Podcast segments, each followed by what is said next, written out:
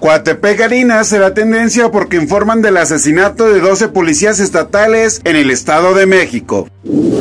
Viva Aerobús será tendencia porque uno de sus aviones tuvo una falla en el tren de aterrizaje antes de despegar en Puerto Vallarta. Josh Allen será tendencia porque Mitchell Trubosky llegará a Buffalo Bills para ser el backup de Josh Allen. El Pentágono será tendencia porque las autoridades de dicho organismo en Estados Unidos afirmaron que una tercera parte de México está gobernado por el narcotráfico. Diana Sánchez Barrios será tendencia porque fue detenida por operaciones financieras irregulares. La Sputnik 5 será tendencia porque detuvieron en Campeche a un avión privado que llevaba vacunas para COVID-19 a Honduras.